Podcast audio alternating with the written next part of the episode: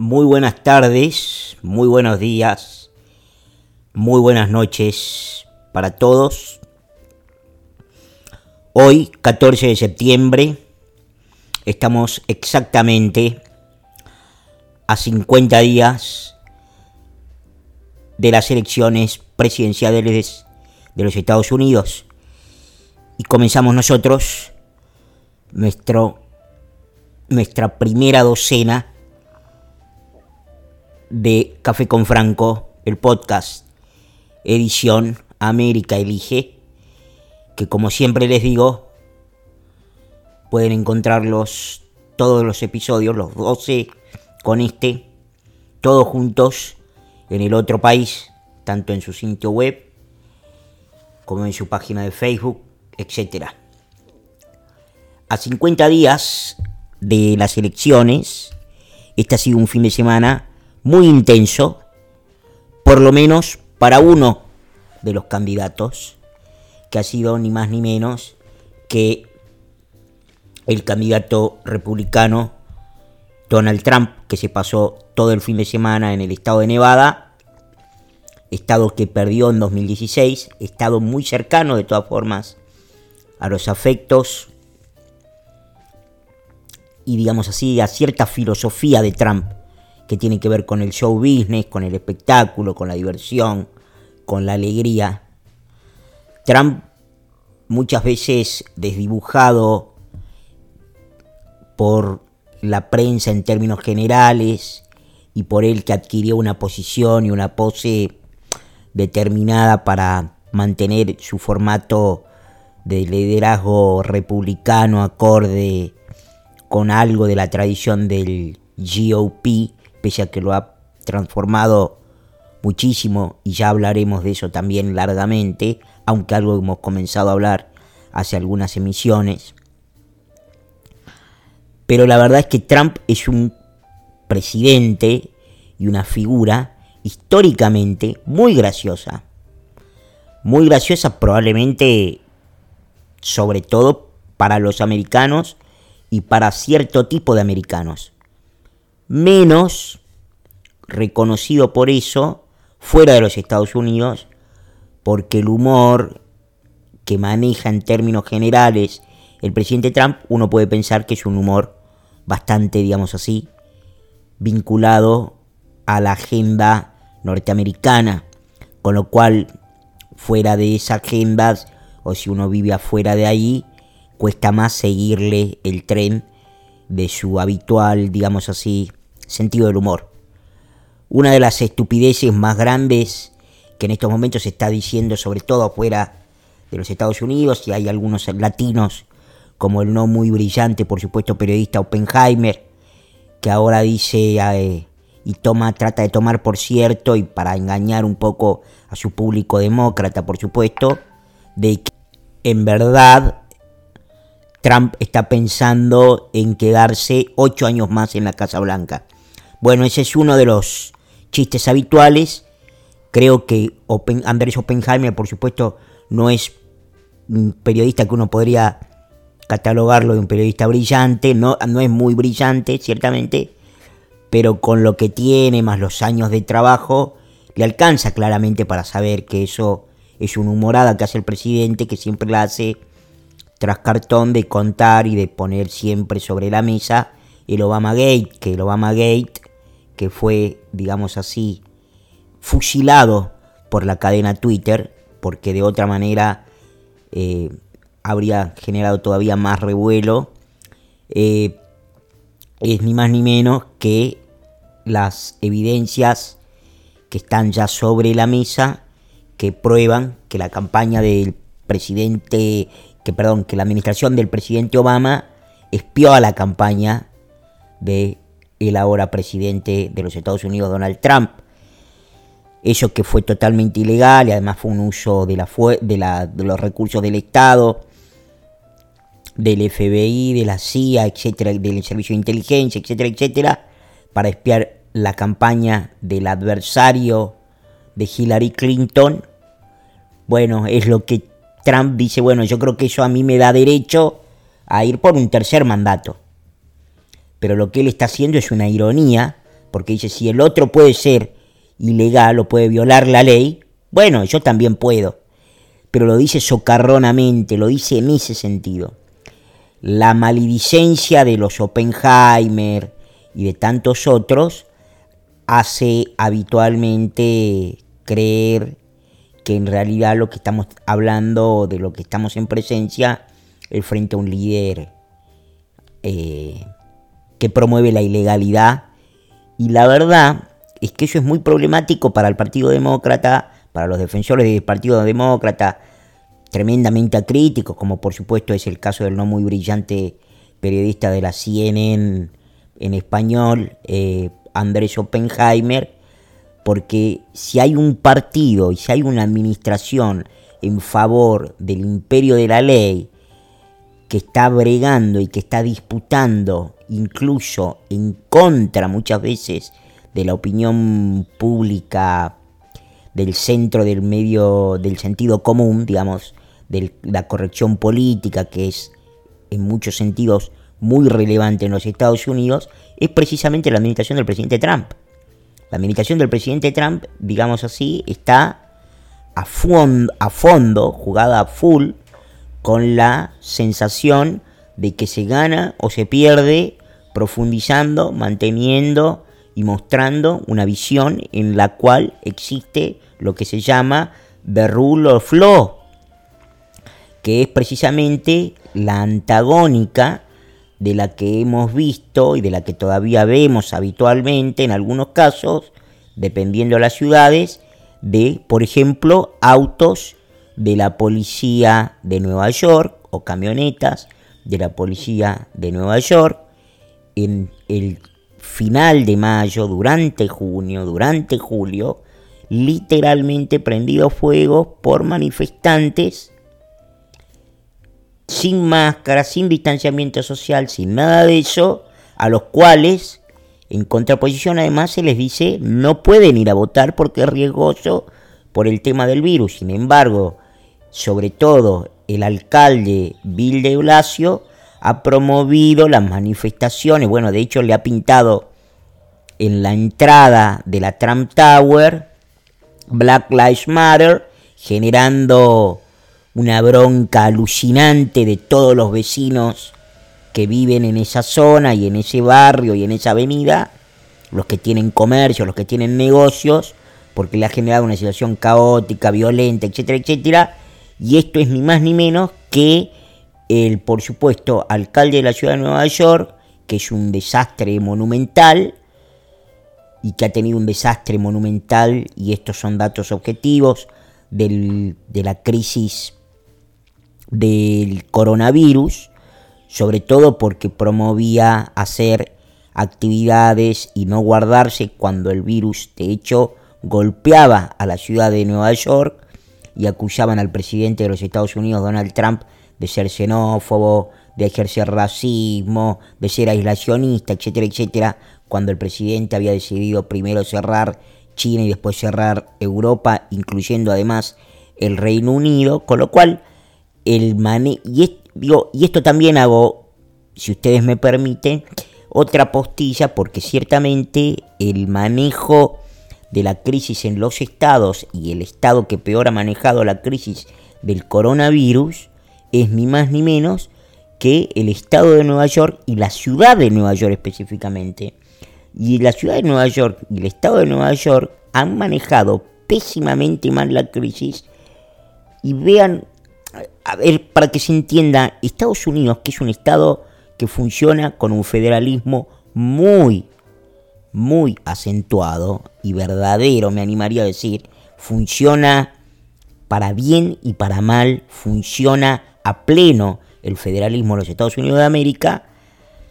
es lo que explica las responsabilidades institucionales, políticas y sanitarias en los estados y en las ciudades particularmente. Sin embargo, habitualmente, tanto en Europa, lo he conversado mucho con muchos analistas y colegas en Europa y también, por supuesto, lo que habitualmente llega a América Latina, se habla de que lo que sucedió, por ejemplo, en Nueva York o de lo que sucede habitualmente si uno suma la totalidad de los fallecidos en los Estados Unidos, es pura y exclusiva responsabilidad de Donald Trump. Como que el número es muy alto y ese número que es muy alto es culpa de Donald Trump. La verdad es que los datos objetivos indican exactamente lo contrario, que de no ser por actividades y decisiones federales que de alguna manera boicotearon y sabotearon una reelección garantizada y segura para el presidente número 45 de los Estados Unidos, la verdad es que la cantidad de fallecimientos, teniendo en cuenta la cantidad de pasajeros solo en vuelos comerciales que hay entre los Estados Unidos y la República Popular China todos los días, ciertamente eh, estaríamos hablando de una proporción de fallecimientos, dicho por los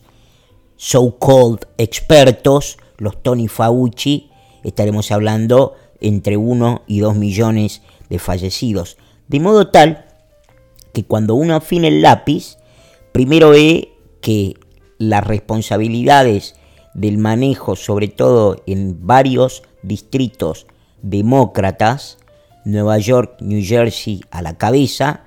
son precisamente la madre del borrego de lo que explica un desastre en términos de proporcionalidad de muertos por habitante y una, y, una gestión terrible sobre todo de los nursing home, ¿sí? Eh, y una gestión terrible del espacio público y no contentos con eso, los estados y las ciudades demócratas han promovido una destrucción del sistema de comercio, de la industria, un parate de la economía que ciertamente tuvo un destino y tiene todavía un destino muy político, que es tratar de socavar lo más que se pueda el empuje de la recuperación de la economía de Donald Trump. Y efectivamente, creo yo, lo veremos en apenas 50 días, le terminará jugando en contra. Trump, que había recolectado por una maquinaria impresionante, sin precedentes, del Partido Demócrata, atrapada o fomentada por medios de comunicación, por los 10 multimillonarios más importantes de los Estados Unidos, todos demócratas, todos de izquierda, todos con la sensibilidad, digamos si ustedes quieren, sensibilidad social progresista que habitualmente conocemos en la República Argentina o en América Latina, todos poniendo dinero, fomentando la demonización del presidente Donald Trump, sufriendo una y otra vez sus éxitos económicos y que finalmente no haya sido el presidente inestabilizador de Medio Oriente, guerrerista, inestabilizador de Corea del Norte, socio de Putin, todas las cosas, todos los temores que parecían estar muy fundados en una personalidad ciertamente extravagante y única en la historia de los presidentes que ocuparon la Casa Blanca. Bueno, efectivamente eso al tener eh, poco sustento y poca posibilidad de que tenga una un relato sustentable en el tiempo, bueno, efectivamente se ha ido por otra instancia que ha sido la instancia de parar la economía lo más que se pueda, promover el caos, promover la idea de que, bueno, si ustedes lo ven, incluso en los líderes, que no quiere decir que es lo mismo que sea la bajada, pero si ustedes lo ven en los líderes demócratas locales, prácticamente ninguno está diciendo, porque no tiene ningún asidero, prácticamente ninguno está diciendo que es el presidente Trump el responsable de un supuesto odio racial novedoso que habría en los Estados Unidos. Y digo novedoso, no ingenuamente, porque si ustedes pueden decir los que tengan más o menos conocimiento y los que sigan más o menos las noticias y la agenda de temas en los Estados Unidos, cualquier cosa de los últimos tres años y medio, digo, antes de que arranque el famoso problema del virus chino en los Estados Unidos. Pero lo que nadie puede decir, incluyendo, por supuesto, mucho menos a los que hemos siempre estado repetidamente viajando a los Estados Unidos durante toda la administración Trump, que haya habido un solo síntoma de crecimiento del racismo. No creció la islamofobia, que era el terror que quería imponer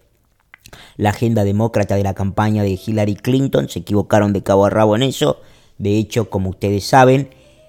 el presidente Trump, y lo hablamos acá, ha sido candidateado para ser premio Nobel sobre un hecho. Yo creo que el presidente no va a ganar el premio porque creo que la visión progresista y anti-Trump va a primar, aunque uno nunca debe descartar una sorpresa, pero va a primar en la entrega de la Academia para los premios Nobel de la Paz. Pero lo que sí es cierto es que está basado sobre datos. Los datos son unos acuerdos de paz sin precedentes entre el mundo árabe y el mundo israelí, de modo tal que más evidencia que esa que el presidente Trump no llegó a los Estados Unidos para desatar una islamofobia, no hay. No hay. El presidente Trump durante toda la campaña en 2016 se cansó de condenar al terrorismo islámico radicalizado. Lo llamaba para provocarlo y molestarlo, por supuesto, al presidente Obama, que se negaba a mencionarlo de esta manera, Radical Islamic Terrorism, pero lo hacía en aras de condenar el grupo minoritario en la mente de Trump, en, el, en la cosmovisión de Trump, y de tratar de acorralarlo como un sector minoritario y radicalizado del el mundo árabe islámico, ¿sí? Del mundo islámico. Pero él dice, no es todo el Islam, es hay lo que se llama Radical Islamic Terrorism. Entonces, lo que él dice eh, es básicamente está nucleando un grupo para que no exista tal generalización. No ha crecido la islamofobia, no han crecido las deportaciones de inmigrantes durante la presidencia de Trump, no ha crecido la misoginia ni nada que se le parezca, más bien por el contrario, no ha crecido nada en contra de los sectores minoritarios. Con lo cual, este novedoso caos que tenemos desatado en algunas ciudades, promovidos y financiados, ya hay una investigación del Departamento de Justicia al respecto que me parece que nos va a dar muchas sorpresas, eh, muy negativas creo para la para la campaña del candidato por el Partido Demócrata Joe Biden, bueno, tenemos que hay gente que está financiando con la mano izquierda la campaña de Joe Biden y con la mano derecha a los agitadores que promueven la violencia, el caos, el caos, los saqueos y la destrucción en sendas ciudades del Partido Demócrata que la hacen lucir ni más ni menos como ciudades de tercer mundo o como ciudades al borde de la desintegración y la guerra civil de Medio Oriente. De modo tal que a mí me parece que el, en este sentido la candidatura de el vicepresidente Joe Biden enfrenta una determinada cantidad de dificultades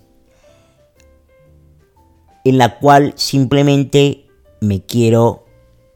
centrar en una de ellas hoy,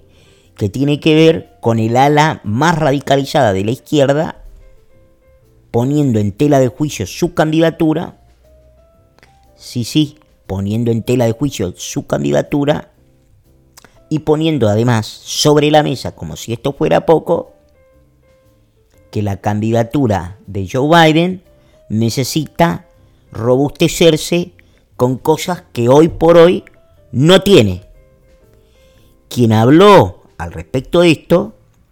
es un aliado, no diría muy importante, diría fundamental, un aliado sin el cual el candidato del Partido Demócrata no tiene ninguna chance. Y me refiero al senador por Vermont, Bernie Sanders. Bernie Sanders, no una, sino dos veces, ha aceptado que el establishment del Partido Demócrata le diga, Bernie, senador, thank you for your service, pero usted muy de izquierda. No hay ninguna posibilidad de que usted, que ha admitido una y otra vez y se niega y se rehúsa a decir yo ya no soy más ese hombre que fue a la luna de miel a la Unión Soviética, yo ya no soy más ese hombre con una mirada misericordiosa y endulzada sobre el régimen comunista y la dictadura cubana. No soy más ese hombre con una mirada edulcorada sobre la dictadura chavista en Venezuela. Bueno, ese Bernie Sanders, al no estar dispuesto a cambiar de opinión públicamente, a no pedir perdón, a no decir ese que yo era, no soy más, bueno, tiene una cantidad de seguidores muy intensos, mayoritariamente pibes jóvenes, a los cuales me animo a decir, el Partido Demócrata los necesita como las personas necesitan el aire para vivir. Sin los votos jóvenes que pone fundamentalmente Bernie Sanders, Alexandria Ocasio Cortés y en muchísima menor medida Elizabeth Warren, la senadora por Massachusetts del Partido Demócrata, también bastante radicalizada de izquierda, eh, sin esos votos, Biden puede enfrentar posiblemente una de las peores derrotas que haya tenido el Partido Demócrata en su historia. Kamala Harris, que fue un caramelito que se comieron y una curva que se comieron un montón, sobre todo fuera de los Estados Unidos, mucho más que adentro, no le suma un voto de ningún sector a Biden. Biden el voto de los negros ya lo tenía garantizado. No le ha subido un solo voto Kamala Harris. El voto hispánico no se lo ha subido. De hecho, el presidente Donald Trump estaba en sus anchas y encendido y muy feliz de que los números dicen que en las encuestas creo que el presidente entre hispanos está arriba del 52%, sacándole casi 50, eh, casi 10 puntos a Joe Biden entre hispanos. Es decir, en tanto y en cuanto la campaña de Joe Biden se debilita fuertemente por muchas cosas. Primero porque su campaña está desfasada de lo que Joe Biden puede cumplir. La campaña es una campaña joven, muy eficiente con la recaudación de fondos, muy eficiente en su campaña publicitaria anti-Trump en todos los medios de comunicación de los swing states, fundamentalmente, muy, muy afilada en los algoritmos de Facebook, Twitter, Instagram, etc. Pero no pueden sacar al candidato. Biden es en mucho tiempo el primer candidato del Partido Demócrata que no puede hacer rallies, que no hace rallies, que no hace campaña. Uno ve un presidente Trump incansable. El sábado en Florida, el, perdón, el sábado en Nevada, cerca de Reno, anoche en, en las afueras de Las Vegas, también en Nevada, hoy en, hoy en el estado de California, mañana en el estado de... o esta noche ya en el estado de Arizona, pasado va a Wisconsin, después vuelve a Michigan. Digo, el presidente está en una rotación por todos lados imparable. Nadie lo ve quejándose Recordarán ustedes un expresidente argentino quejándose después de, después de, después de una semana del G20, porque había sido realmente una, una semana extenuante de trabajo. El presidente Trump está todo el tiempo en todos lados de campaña, con actos, pateando penales. Bueno, el su competidor, además de los declives, de su declive cognitivo evidente, además de que está viejito, además de que se pierde, además de que no tiene demasiada, digamos así, consistencia para poder expresar una visión de los Estados Unidos que enamore, además de que precisamente no le sobra carisma, el vicepresidente Joe Biden, candidato del Partido Demócrata, enfrenta la dificultad ahora de que uno de sus principales aliados, si no su principal aliado, el senador Sanders, en un town hall virtual que se transmite por por Periscope y que se y que lo hacen por Zoom le dijo durante este fin de semana y lo levantó Washington Post,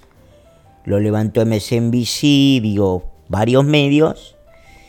porque ha resonado en cientos de miles, me animo a decir, más también algunos millones, le ha dicho, ni más ni menos, al candidato Biden, mire, y a la campaña, le parece haberle estado hablando a los pibitos de Silicon Valley que se trajo de la campaña Joe Biden, y le dijo, muchachos, reforzar el voto anti-Trump está muy bien. Trump es una desgracia, obviamente está pensando sobre todo en la conmovisión de Sanders, la conmovisión de los pibes entre los 18 y los 30 años norteamericanos, insisto, esencial para cualquier apetito mínimo de hacer una elección digna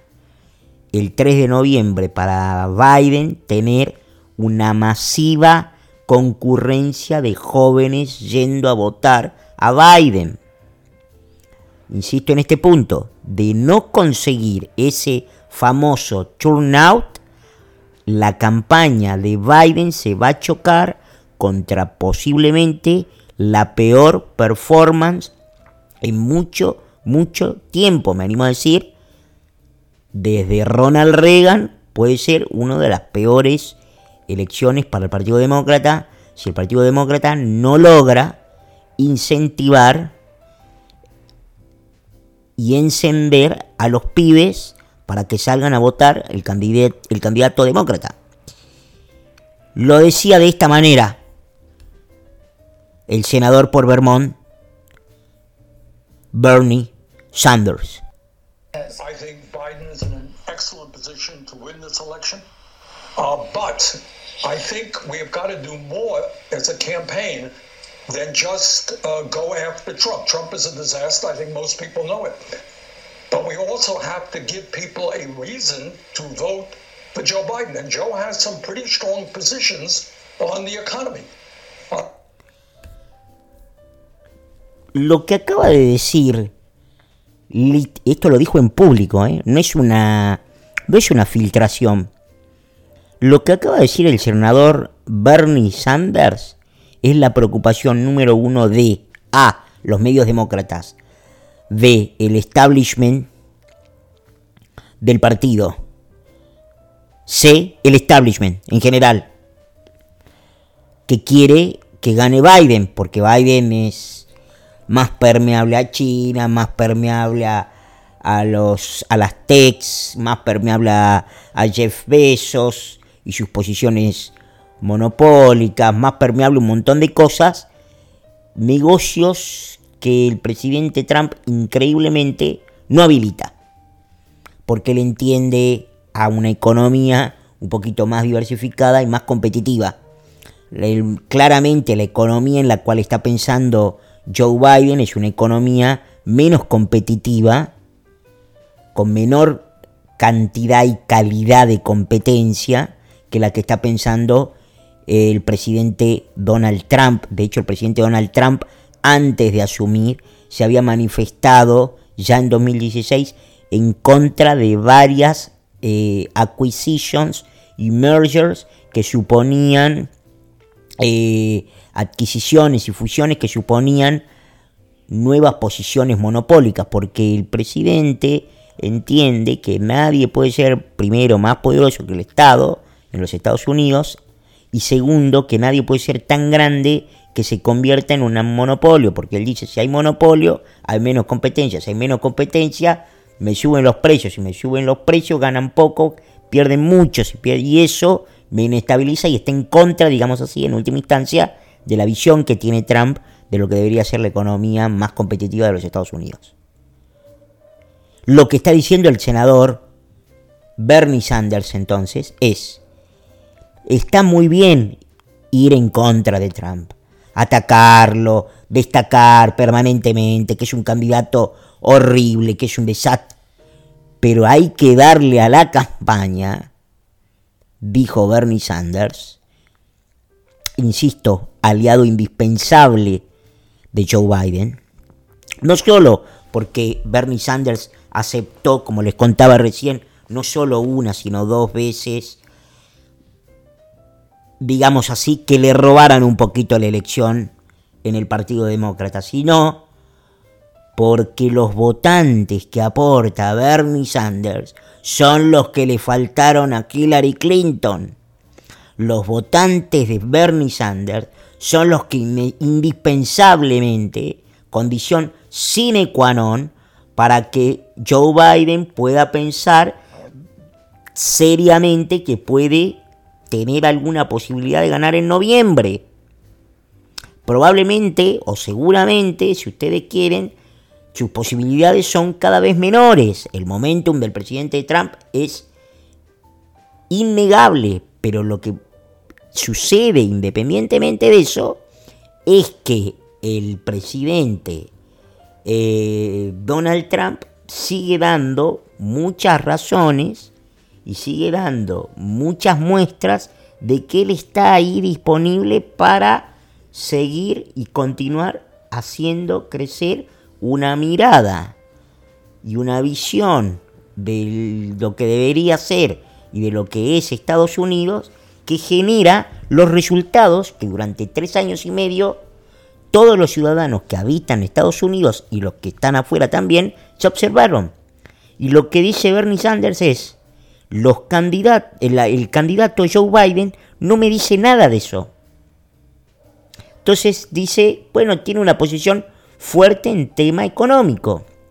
subir impuestos. Pero lo que le está diciendo es, necesitamos más razones, porque, de hecho después le dice, debería hacer más campaña en una nota que salió publicada, si mal no recuerdo, hoy en el Washington Post, le está diciendo a la a la campaña de Joe Biden, le está diciendo, mis votantes no van a hacer solamente lo que yo diga, van a hacer lo que vos le puedas decir, lo que vos le puedas transmitir. Y en ese sentido, lo que le está diciendo Bernie Sanders es, está flojo el tema de poder contarme por qué debería votarte a vos. Porque, como ustedes saben, en Estados Unidos el voto es voluntario. Digo una cosa más, se vota en vía laboral y no es metafórico y un sentido figurado porque es un martes, de hecho es el primer martes de noviembre, sino porque ese día de verdad se trabaja. Todo el mundo va a trabajar. Creo que la ley le exige a los empleadores que le tienen que dar hasta dos horas a las personas para que vayan a votar dentro de la jornada laboral, pero se vota un día de semana, jornada laboral normal, y el voto es voluntario. Es decir, para que los jóvenes, para que los sectores independientes, para que los sectores progresistas vayan a votar a Biden, no alcanza con decir Trump es esto, Trump es los otros, y el bombardeo mediático que hay, que es, por supuesto, fundamental y muy, muy, muy impresionante. Creo que hoy otra vez estábamos viendo que la cantidad de avisos en contra de Trump, o mejor dicho, los avisos de Biden versus la cantidad de avisos de Trump, creo que estamos sobre 10 avisos, creo que la proporción está 7 a 3 a favor de Biden, es decir, cada de 10 avisos, 7 son de Biden, 3 son de Trump. De modo tal que la desproporción en ese sentido es enorme. Obviamente todo el establishment está sosteniendo la candidatura de Biden. Biden está recaudando mucho más fondos. Este fin de semana se conoció que el malogrado candidato Mike Bloomberg, ex alcalde de Nueva York, puso 100 millones en la Florida solamente porque necesita Biden mejorar su performance en la Florida. Ustedes probablemente recuerden, la semana pasada le contamos que en Miami-Dade, en el condado de Miami-Dade, que es un condado históricamente demócrata, que Hillary Clinton ganó 60-30 en el 2016, en estos momentos, en una de las últimas encuestas, dos tercios de los encuestados en, que respondió en español dijo que va a votar a Trump. Miami-Dade. No digo el estado de la Florida. Digo, el estado, eh, digo la ciudad y el condado de Miami-Dade. Que es un condado, insisto, tradicional e históricamente demócrata. Señores, un montón más para decir, pero tenemos todavía 49 días para seguir contando. Estamos también, por supuesto, ya a 15 días nada más del primer debate que conducirá Chris Wallace en la ciudad de Cleveland, en el gran estado de Ohio, uno de los estados claves para la elección de 2020, el próximo 3 de noviembre. Hasta mañana, gracias.